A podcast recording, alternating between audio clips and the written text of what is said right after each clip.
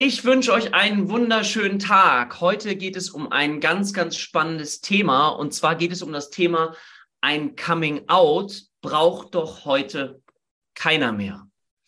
Ich gebe zu, das ist ein provokanter Titel und ich weiß nicht, wie ihr das da draußen erlebt, aber es gibt in den letzten Jahren ja immer wieder auch in den sozialen Medien, wer da liest und wer das so ein bisschen verfolgt, so ganz viele verschiedene Begriffe. Wenn wir über Homosexualität sprechen, über Bisexualität, Heterosexualität, Transsexualität, ganz, ganz viele Begriffe.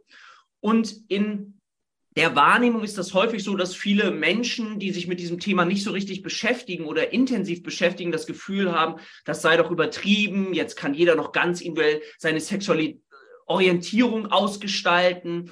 Und ich finde dieses Thema total spannend deswegen, weil wir auch damit zu tun haben und wir über das Thema Stigmatisierung mal nachdenken dürfen. Und ich finde es ganz spannend in den letzten Jahren, wenn wir uns zum Beispiel auch gerade die Fußballszene mal angeschaut haben. Und vielleicht kennst du noch den einen oder anderen Namen, der dann das Gefühl hatte, hm, ich habe mich nie getraut, mich zu outen. So, jetzt ist das Thema Outen. Was bedeutet Outen? Also das bedeutet, dass ich zu meiner sexuellen Orientierung stehe. Wieso muss ich dazu überhaupt stehen? Wieso darf sich das nicht natürlich in mir anfühlen und ich darf damit nach draußen gehen?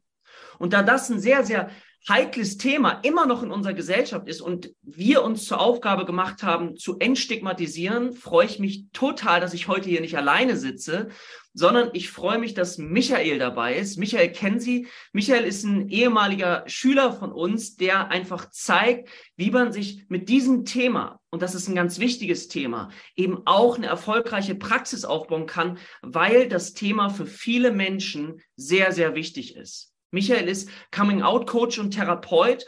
Und bevor wir in das Thema so ein bisschen einsteigen wollen, würde ich dich gerne bitten, Michael, magst du dich mal so mit ein, zwei, drei Sätzen kurz vorstellen, bevor wir mal so ein bisschen in deine Geschichte reingehen können? Ja, Dirk, vielen lieben Dank für die tolle Einleitung. Ich bin Michael Kensi, ich bin Coming-out-Coach und Therapeut.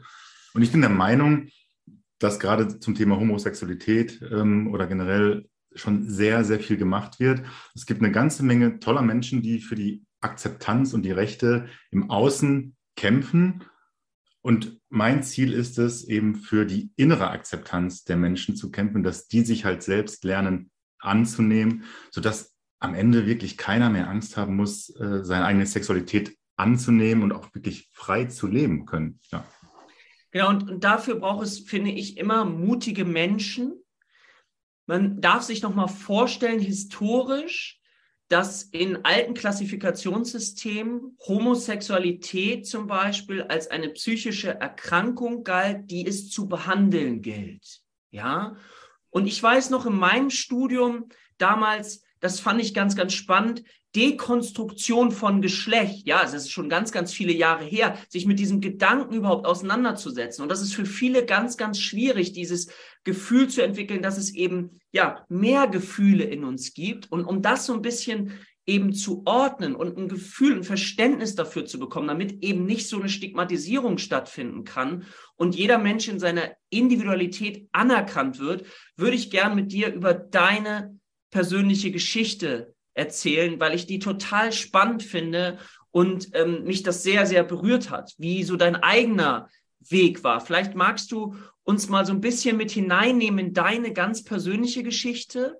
Wie hast du das damals erlebt? Ja, Homosexualität, war dir das schon immer bewusst? Wie entwickelt sich sowas, damit wir mal ein bisschen reinkommen?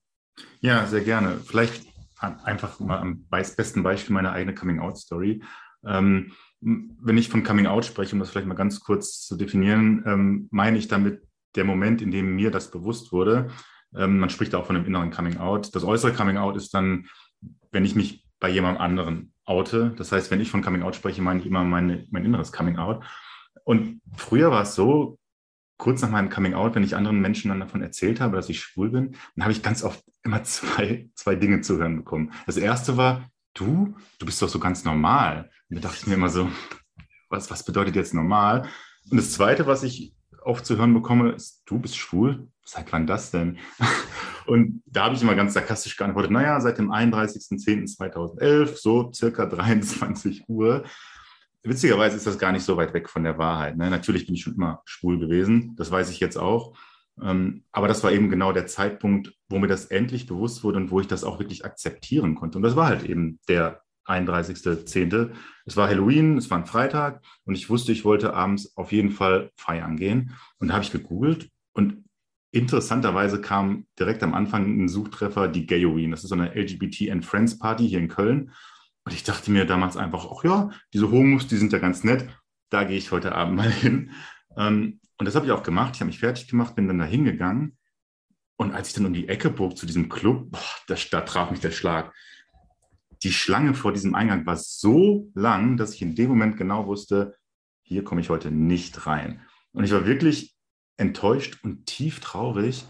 Und im gleichen Moment dachte ich mir, Moment mal, warum trifft dich das jetzt eigentlich so hart, auf diese queere Party da nicht zu kommen?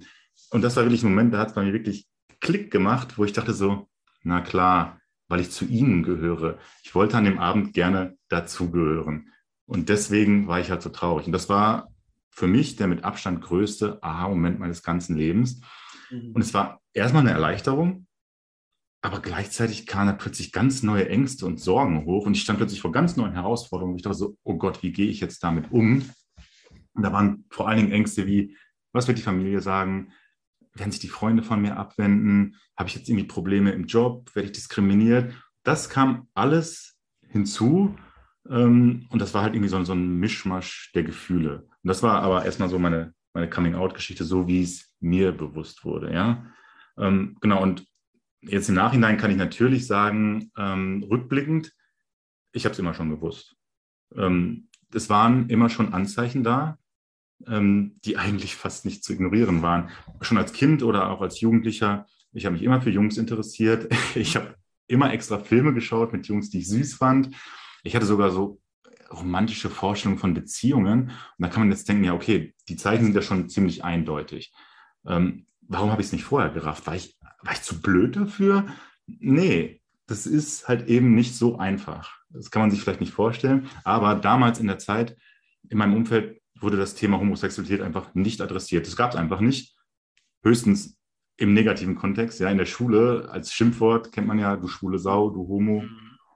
Und das war, das war halt schlimm, weil jeder wusste, wer als schwul oder homo bezeichnet wurde, der wurde gemobbt, der wurde ausgegrenzt, der hat echt schlimme Erfahrungen gemacht. Und da wusste ich natürlich für mich, okay, das will ich auf gar keinen Fall erleben. Und deswegen habe ich das Thema unbewusst natürlich extrem verdrängt. Ähm, und deswegen habe ich das auch so lange mit mir rumgeschleppt. Die Psyche ist ja, ist ja ein interessantes Werkzeug. Wir schimpfen immer so viel über sie, aber eigentlich will sie uns ja nur beschützen. Aber es hat bei mir natürlich zu einer ganzen Menge ähm, Probleme geführt. Ja? Weil ich habe ja irgendwie, ich, es gab ja diese Gefühle für andere Jungs, aber ich wusste, okay, die sind falsch, die dürfen nicht sein. Also habe ich dann automatisch irgendwann gelernt, naja, dann, also muss ich ja falsch sein, wenn ich solche Gefühle habe. Und das habe ich dann echt tief in mir vergraben, weil ich genau wusste, ich darf so nicht sein, das ist zu gefährlich.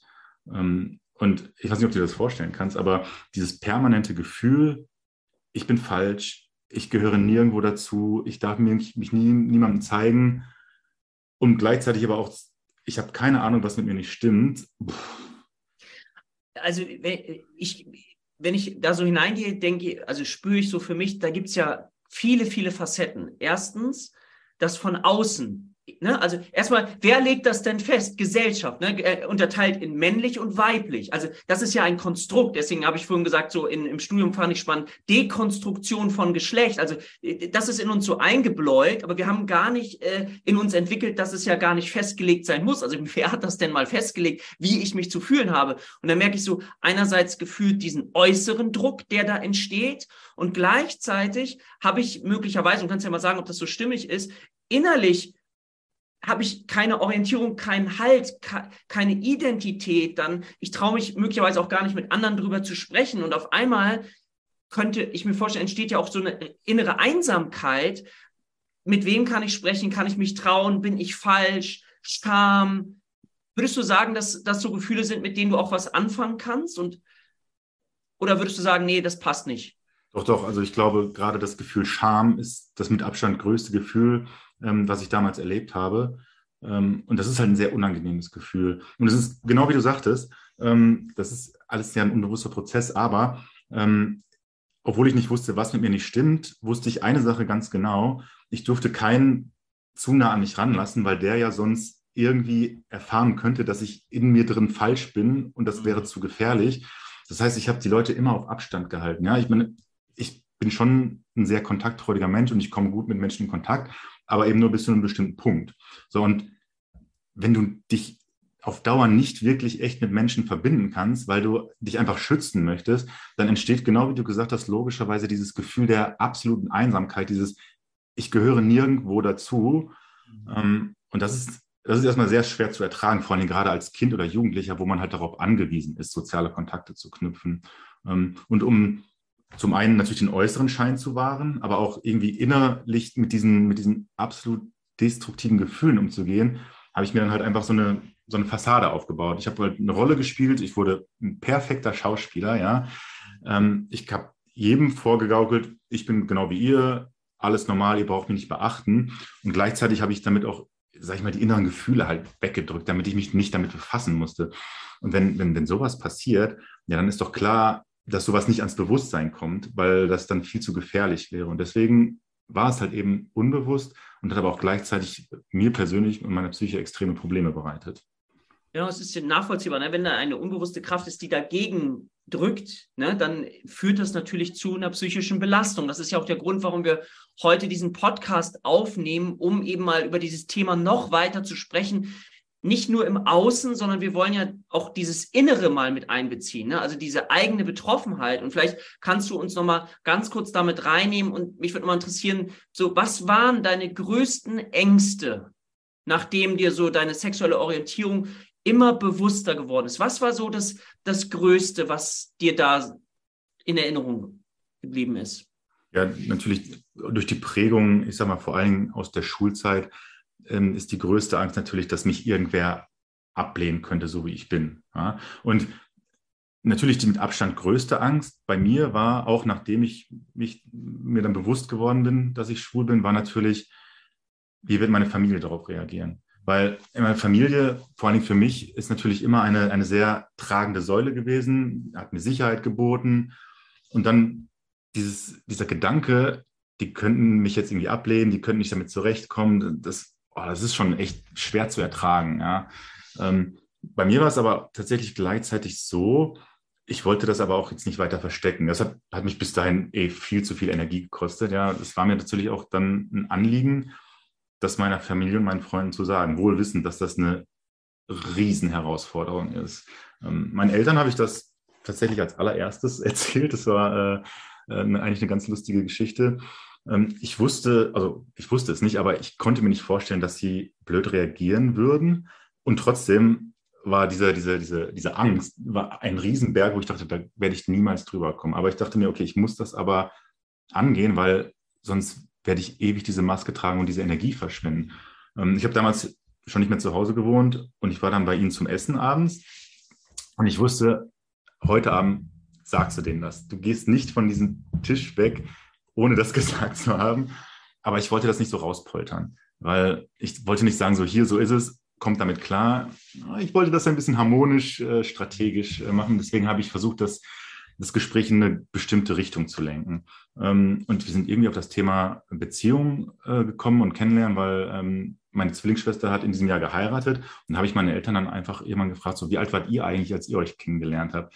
Ähm, mein Vater hat dann diese Frage dankenswerterweise aufgenommen und hat dann erzählt, so ja, wir waren, ich weiß nicht genau, 30.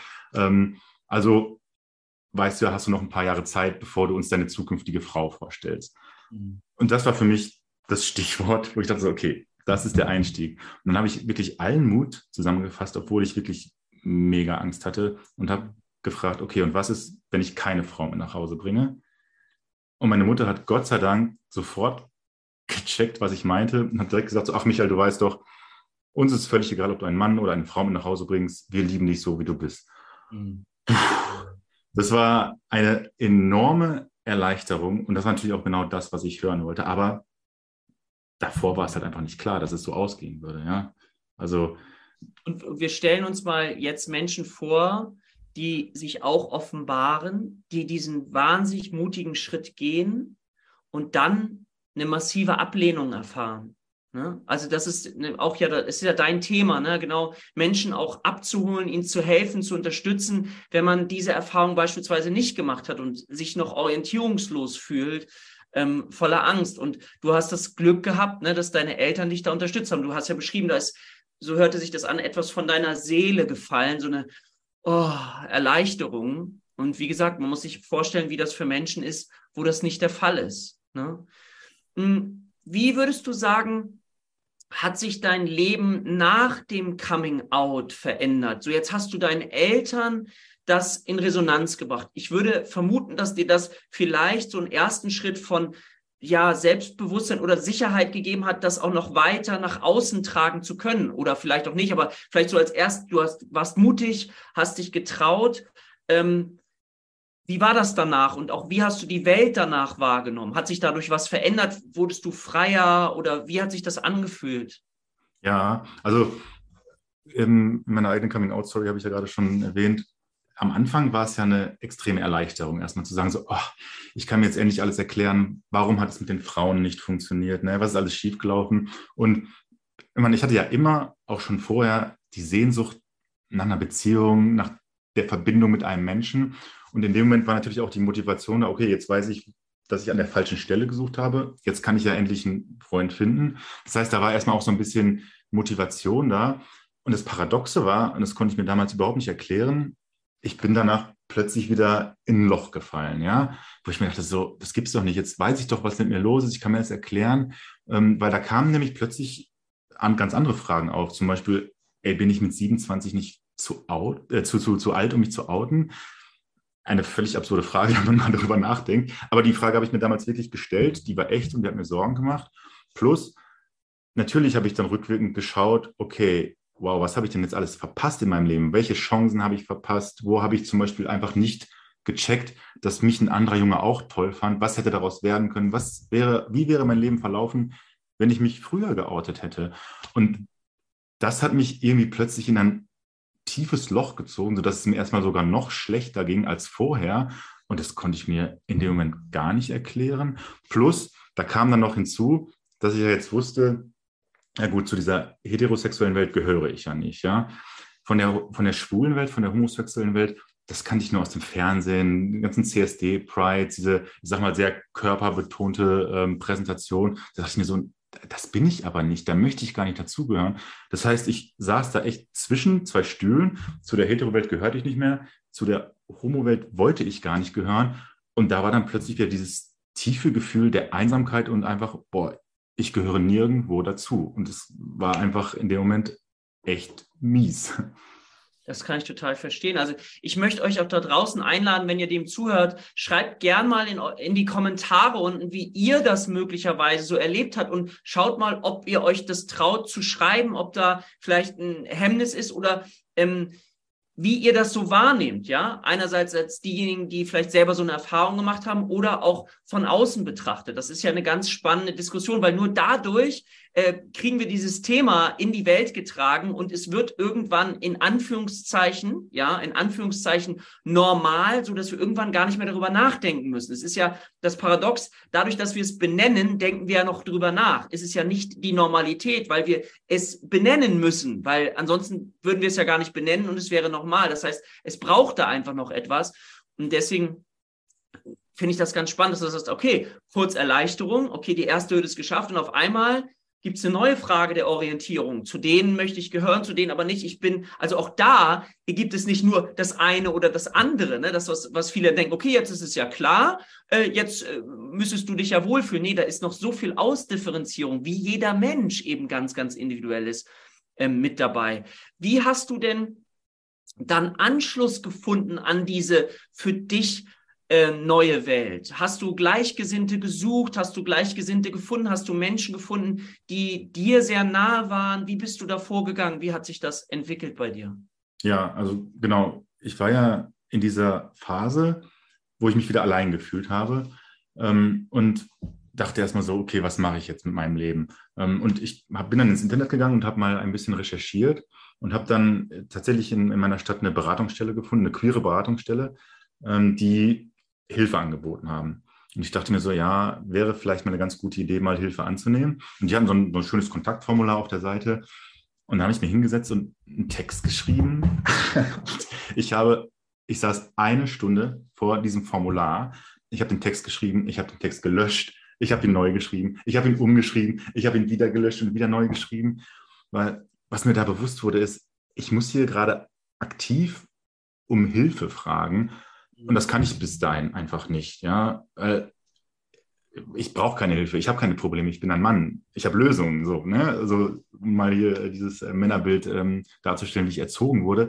Das heißt, es fiel mir so unfassbar schwer, aktiv um Hilfe zu bitten. Das war halt, das war halt wirklich eine Herausforderung. Und ich habe dann echt mir Mut antrinken müssen mit Alkohol, bis ich es dann wirklich geschafft habe, diesen, diesen Sendenbutton zu drücken.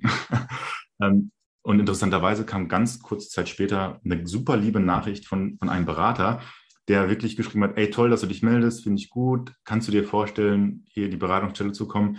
Und da dachte ich mir erst, so viel Aufwand oder so viel Sorgen für eine so tolle Antwort. Und da habe ich halt den Mut gefunden, wirklich mich in dieser Beratungsstelle zu melden und bin da hingegangen. Und dann ist der Berater mit mir in einen Raum gegangen und ich habe erstmal mir alles von der Seele geredet, wirklich alles komplett, ähm, weil bis zu dem Zeitpunkt habe ich das ja alles mit mir rumgetragen und ich, es gab ja niemanden, mit dem ich reden konnte. Konnte ja keiner meine Situation verstehen. Und in dem Moment der Berater, der war ja selber auch queer. Das heißt, ich wusste, ähm, der versteht, was ich erzähle. Und das war eine unfassbare Erleichterung, einfach mal alles zu erzählen. Und der Berater hatte mir hinterher auch gesagt, du, ich glaube, du brauchst keine Hilfe, du brauchst einfach nur mal jemanden, mit dem du darüber reden konntest, ja. Ähm, aber das war einfach, das war einfach schon ein Riesenschritt in die richtige Richtung. Ja. Dann kann man sehen, wie wichtig das ist. Ne? Also wenn wir auch über Therapie sprechen, ich sage das ja immer, ne? Therapie bedeutet auch Pflegen der Seele, dieses sich ausdrücken dürfen. Ne? Wenn wir etwas ausdrücken würden, werden uns Dinge selber noch bewusster. Wir haben das Gefühl, wir sind angenommen, wenn wir mit den richtigen Menschen sprechen. Das brauchen wir einfach alle. Ja, genau, absolut. Ähm, und gut, es hat bei mir jetzt natürlich erstmal noch nicht das Problem gelöst, dass ich noch niemanden kannte, ja. Ähm, aber es war schon mal, war schon mal ein erster wichtiger Schritt.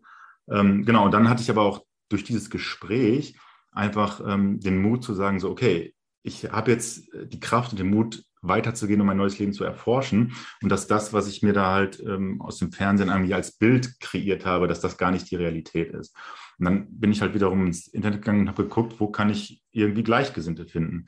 Und jetzt habe ich natürlich hier in Köln das ganz, ganz große Glück, dass es hier einen ganz großen queeren Sportverein gibt. Und da habe ich mich angemeldet für Handball. Ich habe früher auch schon Handball gespielt und dann hat der Trainer mir auch zurückgeschrieben, so, ja klar, komm vorbei zum, zum ersten Training, wir freuen uns auf dich. Vielleicht kannst du das dir vorstellen. Ich war plötzlich wieder Schuljunge vor dem ersten Schultag. Ich war so aufgeregt, ja, weil wie würde ich da aufgenommen werden? Wie sind die Leute? Ich kannte die ja gar nicht, ne? Und dachte mir so, oh mein Gott.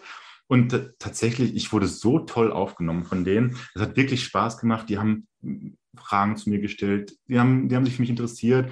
Und wir haben nach dem ersten Training noch irgendwie zwei Stunden zusammen da auf dem Parkplatz gesessen, einfach nur mit der ganzen Mannschaft geredet und gequatscht. Das war wirklich, wirklich toll, weil da hatte ich jetzt echt das allererste Mal das Gefühl, dass ich endlich irgendwo wirklich dazugehört habe. Und das war, das war, das ist wirklich ein schönes Gefühl. Das glaube ich. Also lass uns das kurz auch nochmal wirken lassen. Ne? Also dieses Gefühl jetzt Dazugehörigkeit. Ich, ich darf auch so sein, wie ich bin. Ich muss mich nicht verstellen. Trotzdem warst du vorher aufgeregt, das ist ja klar und warst wahrscheinlich sehr, sehr erleichtert. Also wir brauchen die positiven Erfahrungen, die uns dann mehr und mehr Mut geben. Wir brauchen andere Menschen, die uns bestärken. Ja, das ist ja ganz wichtig. Deswegen machen wir ja auch diesen Podcast, um Menschen zu ermöglichen, dass sie ähm, ja diese Gefühle äh, zeigen dürfen und vielleicht sich an die richtigen Stellen wenden, um eben dieses Gefühl aufzubauen und dann auch eine eigene Identität zu entwickeln. Ich weiß, dass sicherlich viele auch äh, sich jetzt fragen, dieser Wunsch nach einer Partnerschaft zum Beispiel, der kannst du mal sagen, ich glaube, der ist in uns Menschen ja häufig auch angelegt. Ähm, welche Erfahrung hast du da gemacht? Weil das hat sich ja dann möglicherweise auch für dich verändert, Fragezeichen. Ja, genau. Also zuerst dachte ich, wie gesagt, ähm, ich weiß ja jetzt, dass ich immer an der falschen Stelle gesucht habe. Ich hatte auch vor meinem Coming Out ähm, ein, zwei kurze Beziehungen mit Frauen. Die haben natürlich nie lange gehalten. Und natürlich weiß ich jetzt auch, warum. Klar, ich konnte natürlich diesen, diesen Frauen, das waren alles tolle Menschen. Teilweise habe ich heute noch mit denen Kontakt. Ich konnte natürlich nicht das geben, was sie gebraucht und auch verdient hätten. Ja. Aber in dem Moment, wo ich dann mein, mein Coming Out hatte, war für mich der erste Gedanke so, okay, cool, jetzt weiß ich ja, was schiefgelaufen ist. Jetzt weiß ich, dass ich halt nach Männern suchen muss. Kein Problem. Jetzt suche ich mir einfach einen Freund und alles wird gut. Und ich hätte nicht gedacht, wie falsch ich gelegen habe. ähm, ja, genau, wie du sagtest, der, der Wunsch nach Partnerschaft ist uns allen angelegt. Und das merke ich natürlich auch äh, gerade in der, in der schwulen Community. Da möchte eigentlich jeder gerne oder sehnt sich nach einer Partnerschaft. Und sowas bei mir halt auch. Und ich habe dann angefangen, einfach mich auf einer Plattform zu äh, registrieren um, und wollte dann einfach Kontakte knüpfen. Und ich wurde da erstmal sehr überrascht und überfordert, weil das, was am Anfang erstmal auf mich zukam, waren irgendwie ganz viele Anfragen zu sexuellen Kontakten. Das kannte ich vorher nicht, das wollte ich auch nicht. Das hat mich erstmal überrascht, überfordert. Dann, Hast du das als sehr oberflächlich empfunden? Also das ist so, ja. dass das manchmal so beschrieben wird, dass äh, ist da was dran? Ja, also mein, meine Wahrnehmung war schon, ähm, dass, dass es da sehr viel Oberflächlichkeit gab, ja. Ähm, nicht nur, ähm, aber es gibt halt eben ganz viele Menschen, die halt eben auf ein Abenteuer aus sind und die achten dann vor allem natürlich auf irgendwelche, ich sag mal, äußere körperliche Merkmale, dass man ähm, athletisch ist am besten und so weiter. Und damit konnte ich halt irgendwie nichts anfangen, weil mein meine Vorstellung von Partnerschaft und Verbindung war eine andere. Und dann habe ich aber auch die Erfahrung gemacht, dass ich mit einigen Leuten geschrieben habe, wo einfach kein Gespräch zustande gekommen ist. Ähm, da ich, ich bin immer jemand, ich, ich frage jemanden aus, ich möchte alles erfahren, bevor ich mich mit dem treffe. Und ganz oft war es dann einfach so, da kam keine Antwort, kurze Antworten, keine Rückfragen. Und das war dann auch irgendwie so, äh, mit den Menschen konnte ich mich dann auch nicht verbinden. Aber dann gab es trotzdem natürlich auch ähm, immer wieder Kontakte, wo, wo es halt gut lief. Und dann, dann habe ich mich mit denen dann auch getroffen. Irgendwie hier in Köln Spaziergang am Rhein, irgendwo was trinken gehen, einfach nur um kennenzulernen. Und ich hatte jedes Mal die Erfahrung gemacht, interessanterweise, der Moment, wo ich denjenigen dann gesehen habe, war erstmal so, oh, der ist ja ganz anders, als ich mir das vorgestellt habe. Und das hat sich wie eine Enttäuschung angefühlt. Natürlich nicht, weil derjenige enttäuschend war, sondern einfach, weil meine Vorstellung einfach eine völlig andere war. Ähm, und dann, die Treffen waren immer toll. Also war, war, war, war ein netter ähm, Nachmittag oder Abend. Aber es hat nie gefunkt bei mir. Und dann habe ich mir gedacht, so, okay, kein Problem, muss ja nicht. Ne? Ich mache einfach so lange weiter, bis der Richtige kommt, weil wenn der Richtige kommt, dann funkt es und dann klappt es halt schon. Und das habe ich über Jahre durchgezogen. Ich war quasi Dating-Weltmeister. Ja, ich habe Menschen getroffen ohne Ende. Und es waren, wie gesagt, es waren immer schöne Nachmittage, immer schöne Abende. Es hat nie gefunkt. Und am Ende dachte ich mir so, ja, wir können ja Freunde bleiben, was übrigens irgendwie nie der Fall war. Ich habe irgendwie das Gefühl, dass gerade in der schwulen Community oder gerade in der Dating-Szene entweder Beziehung oder nichts. Das fand ich immer schade, aber das habe ich halt akzeptiert. Und ich habe wirklich Jahre gebraucht, um überhaupt zu realisieren, es liegt nicht daran, dass ich nicht den richtigen gefunden habe. Es liegt an mir, dass ich einfach nicht beziehungs- und bindungsfähig bin. Und das war halt eine Erkenntnis, die natürlich erstmal sehr schwer ist, mir einzugestehen. Aber die hat mir in dem Moment natürlich dann auch eine neue Basis geschaffen, um halt weiterzumachen da. Ja. Mhm.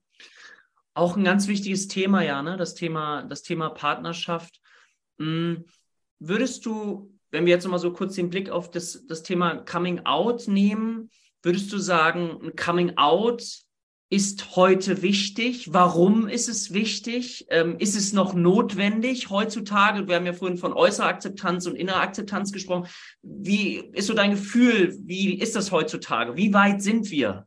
Ja, ich bin nach wie vor der Meinung, dass wir noch nicht weit genug sind, als dass es halt als normal angesehen wird, so wie es viele halt gerne beschreiben. Ne? Du hattest ja in der Einleitung gesagt, in den sozialen Medien wird ganz oft irgendwie belächelt oder, oder sich darüber aufgeregt, dass es so viele öffentliche Coming-outs gibt.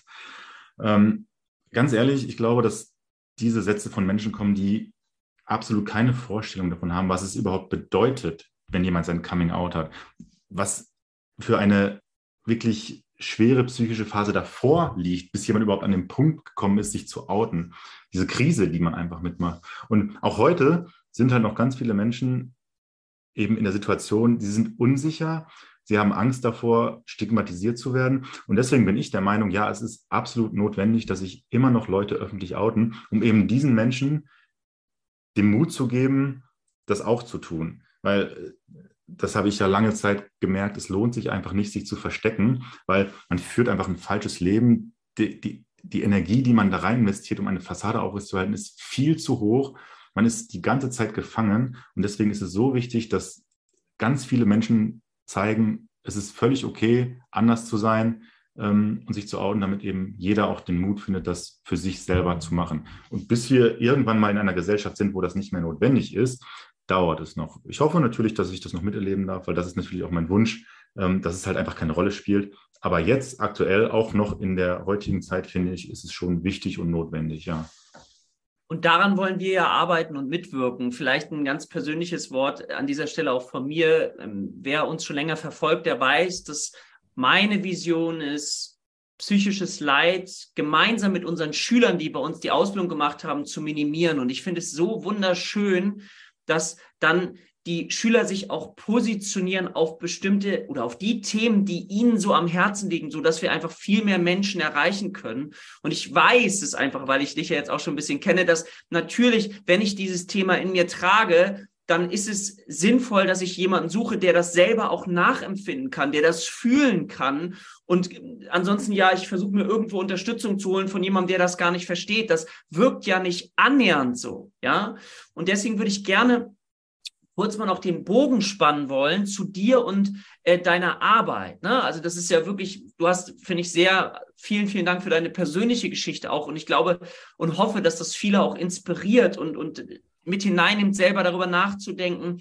Und ich würde gerne noch mal kurz mit dir darüber sprechen, was sind das denn für Menschen auch? Ja, vielleicht falls jemand auch den Mut braucht, so diese Klippe zu überspringen. Das hast du ja auch ab und zu beschrieben. Du sitzt an der E-Mail, es braucht Stunden. Ich sitze jetzt vielleicht davor und wir wollen das ein bisschen anfassbarer machen, vielleicht auch deine Arbeit anfassbarer machen damit das Gegenüber vielleicht die Hürde, die vielleicht noch ein bisschen größer ist, um mal in Kontakt zu gehen, einfach verringert werden kann. Weil du hast es beschrieben, du hattest das auch. Und deswegen würde ich dich einladen, vielleicht noch mal ganz kurz auch ähm, zu erzählen, mit welchen konkreten Anliegen kommen zum Beispiel Menschen in der Regel zu dir? Was sind das so für Anliegen, die da in deine Praxis kommen? Mhm. Also die Anliegen sind sehr vielfältig, aber das ist ja auch okay, weil ähm, um das vielleicht mal einzuordnen, ich verstehe Coming Out so als einen lebenslangen Prozess. Ja, das ist nicht dieser eine Moment, sondern für mich, für mich bedeutet Coming Out ähm, der Prozess des Bewusstwerdens der eigenen sexuellen Orientierung und vor allem auch das im Einklang damit leben. Und das heißt, man muss sich ja irgendwie in der heutigen Gesellschaft ein Leben lang outen. Deswegen kommen vor allen Dingen Menschen in jeder Phase zu mir. Das sind Menschen, die sind sich nicht sicher, die glauben, dass da irgendwie eine Neigung sei und die brauchen einfach jemanden, und einen sicheren Rahmen, mit dem sie mal darüber reden können und auf das Thema draufschauen können. Ich habe auch ganz oft ähm, Menschen, die sind zum Beispiel schon in einer Beziehung, in festen Familienstrukturen. Die haben eine Frau, sind verheiratet, haben Kinder und denen wird dann bewusst, dass sie auf Männer stehen. Und das ist für die natürlich eine extrem verzweifelte Situation, weil die nämlich logischerweise Angst haben, wenn ich mich jetzt mit dem Thema beschäftige, bedeutet das auf der einen Seite, ich muss meine Familie verraten, und auf der anderen Seite, dass mein ganzes Leben jetzt zusammenbricht. Und die brauchen natürlich Unterstützung. Und dann gibt es natürlich aber auch Menschen, die sind sich ihrer sexuellen Orientierung schon bewusst, aber haben, ich sag mal, Probleme damit zu leben. Und das kann zum Beispiel auch einfach, ähm, wie bei mir, die Suche nach einer Partnerschaft sein. Die wollen sich binden, aber irgendwie klappt es nicht und sie verstehen nicht, warum. Und denen kann ich dann zum Beispiel auch mal, ich sag mal, sehr sanft und liebevoll den Hinweis geben, vielleicht liegt es halt nicht an den anderen, ja. Ähm, und mit diesen Menschen arbeite ich dann halt auch daran, mhm. dass das halt besser wird. Genau, also wir haben uns das Thema Coming Out genommen, aber ne, ich höre schon raus, dass es eigentlich bei dir um Coaching und Therapie für ähm, homosexuelle Menschen dann auch geht. Ne? Also gerade auch mit, mit deiner Geschichte oder Menschen, zu, die Schwierigkeiten haben mit ihrer sexuellen Orientierung, das zu leben. Wir haben darüber gesprochen, innere Akzeptanz. Ähm, das Thema ist nur etwas, was eben auch viele, viele betrifft, gerade am Anfang. Ne? Genau. Ähm, wie unter, ähm, wie kann ich mir das vorstellen? Auch jetzt so eine Kontaktaufnahme. Vielleicht gibst, nimmst du uns da mal so kurz mit rein. Du hast so gesprochen so über die Themen, die da sind. Aber ähm, wie kommen Menschen zu dir? Das würde mich äh, nochmal interessieren. Ähm, sehr vorsichtig. Wie erlebst du die Menschen äh, am Anfang? Mhm. Also die generelle Kontaktaufnahme mit mir passiert in aller Regel natürlich über meine, meine Homepage und meine Webseite. Da gibt es halt ein Kontaktformular, das füllen diejenigen aus, das ist ganz kurz, Vorname, Nachname, ähm, wobei Vorname reicht in der Regel, E-Mail-Adresse. Die können ihre Telefonnummer angeben, die ist aber optional ähm, und dann eine kurze Nachricht. Und das heißt, der erste Kontakt passiert dadurch, dass ich mich dann bei Ihnen zurückmelde. Entweder per Telefon, wenn Sie das möchten, aber auch völlig in Ordnung erstmal per E-Mail, sodass wir so ein bisschen ähm, uns quasi ab, ab äh, anschnuppern können, ob das passt. Ähm, und ich vereinbare dann in aller Regel ähm, telefonisches Vorgespräch, nenne ich das mal. Das ist nur ganz kurz. Da geht es einfach nur darum, passt das? Äh, ich will ein bisschen was über das Anliegen wissen. Ähm, und dann ähm, kommt ein, ein ausführliches Erstgespräch, ähm, wo dann einfach ähm, mindestens 45 Minuten derjenige dann erstmal erzählen kann. Und wir dann quasi herausfinden können, ist eine Arbeit sinnvoll, wo steht jemand, wo will jemand hin, dass jemand erstmal einfach nur erzählen kann, sodass wir quasi auf einem möglichst sanften Weg in Kontakt kommen, ohne dass jemand am Anfang schon direkt irgendwie Angst haben muss, irgendwie von mir abgelehnt zu werden, sondern einfach jeder in seinem Tempo und jeder auf dem Weg, der für ihn am besten passt, einfach. Genau, es klingt für mich, und das finde ich ein sehr, sehr schönes Angebot, wie so eine Art erste Standortbestimmung auch um dann eben, und das hilft uns ja schon, ne? erstmal so eine, das Gefühl zu haben, ich bin angenommen mit dem, wie es mir geht, du kannst das verstehen, du kennst das. Und es gibt schon mal so einen ersten, wie gesagt, Standortbestimmung, so dass ich überhaupt weiß, okay, wo befinde ich mich hier und wie kann es dann weitergehen? Ne? Das ist so, finde ich, ein ganz, ganz wichtiger äh, Punkt. Jetzt ist ja so das Thema auch Coming Out, jetzt Homosexualität, das ist ja ein sehr sensibles Thema ich weiß nicht genau, wie sehr sich Menschen trauen. Ähm, wie ist es so? Ist so diese Sorge auch, läuft es diskret? Aber ich habe jetzt gerade äh, so, die, du hast gesagt, Familienvater. Ähm, wie, kann, wie stellst du sowas sicher, dass das Ganze so äh, in diesem Rahmen auch bleibt? Also neben der Schweigepflicht ist natürlich äh, das, das ganz wichtig. Aber ich kann mir vorstellen, dass, dass vielleicht gewisse Ängste und Sorgen da sind. Stimmt das oder ist das, äh, stimmt das gar nicht? Ja, also tatsächlich ist dass eine der häufigsten Fragen, die ich bei der ersten Kontaktaufnahme gestellt bekomme, ist dein Angebot irgendwie diskret? Bin ich sicher bei dir? Und ich, ich kann das ja so nachvollziehen. Ja, wie du sagtest, Coming Out ist ein so sensibles Thema, insbesondere wenn jemand halt ungeoutet ist.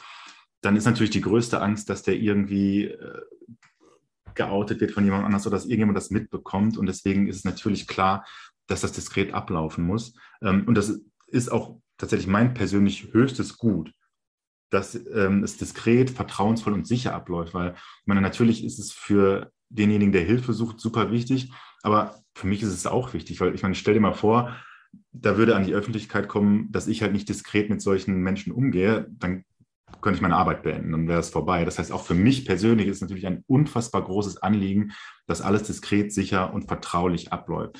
Und das fängt ja eben da schon damit an, dass jemand gar nicht gezwungen ist, seine Telefonnummer zu hinterlassen für einen Rückruf, sondern auch erstmal gerne den Anfang per E-Mail machen kann.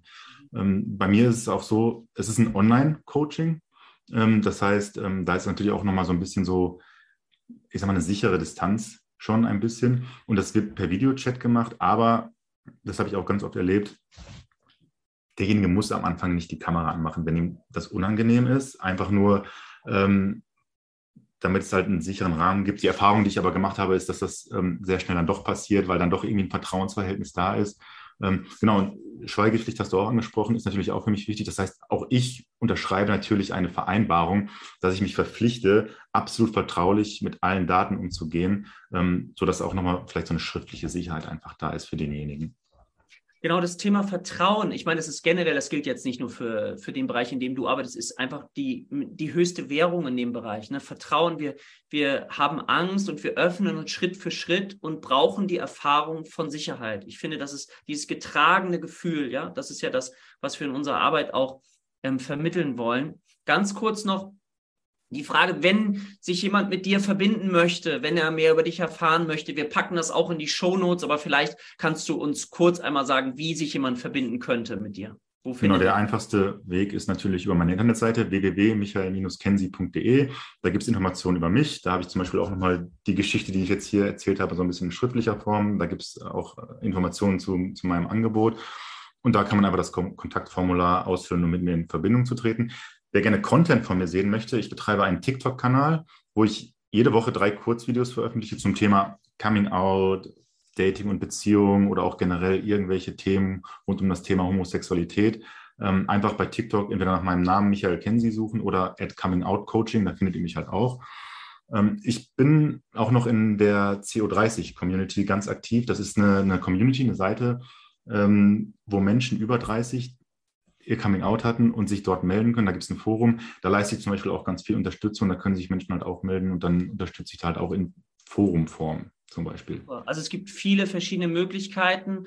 Ähm, wir wären euch total dankbar, wenn ihr, ähm, wenn es euch gefallen hat, wenn ihr dem Ganzen einen Daumen nach oben gebt und auch in die Kommentare etwas schreibt. Also wir brauchen Menschen, die sich damit beschäftigen, damit wir mehr in diese Normalität eben reinkommen, damit wir das auch in die Diskussion bringen. Also schreibt gern eure Kommentare, ähm, macht Mut, aber schreibt auch, wenn ihr mal negative Erfahrungen gemacht habt, so dass wir einfach in dieses Thema reinkommen. Das würde uns auf jeden Fall sehr, sehr unterstützen. Auch wenn ihr noch Fragen habt, ähm, vielleicht machen wir sowas nochmal irgendwann, um dieses Thema breiter zu machen, weil das ist unser Ziel, dass es den Menschen gut geht. Und das wollen wir gemeinsam erreichen mit den Menschen, die sich beteiligen, so wie du. Deswegen möchte ich mich ganz, ganz herzlich bei dir bedanken, auch für deine persönliche Geschichte. Auch das braucht ja immer Mut. Ne? Heute hilfst du den Menschen, aber das war dir auch nicht immer bewusst, dass du sozusagen daraus etwas machst, wo du dann anderen Menschen hilfst. Deswegen finde ich das sehr mutig, sehr schön und äh, irgendwann sollte das eben gar nicht mehr mutig sein. Genau. Das ist ja. das Ziel, wo wir hinwollen. Ja. Finde ich auch. Also ja, danke, dass ich hier sein durfte. Es hat mir auch äh, sehr viel Spaß gemacht. Ähm, meine, meine persönliche Geschichte zu teilen, vielleicht um das nochmal als Schlusswort. Das ist mir früher halt überhaupt nicht leicht gefallen, aber ich habe einfach gemerkt, ähm, wie entlastend das ist, über persönliche Dinge zu sprechen und vor allen Dingen auch die Erfahrung gemacht, wie gut das bei anderen Menschen ankommt. Deswegen kann ich auch jedem den Mut machen, zeigt euch verletzlich, sprecht über eure eigenen Erfahrungen und dann wird das Leben leichter. Genau, und dann äh, ne, sucht euch die Menschen, die, die zu euch stehen und da kann eben so eine Hilfe, wie Michael sie anbietet, eben sehr, sehr fruchtbar sein. In diesem Sinne, wir wünschen euch einen schönen Tag. Ich sage auf bald, ihr Lieben. Vielen Dank nochmal an dich, Michael. Danke und auch. Tschüss. Tschüss.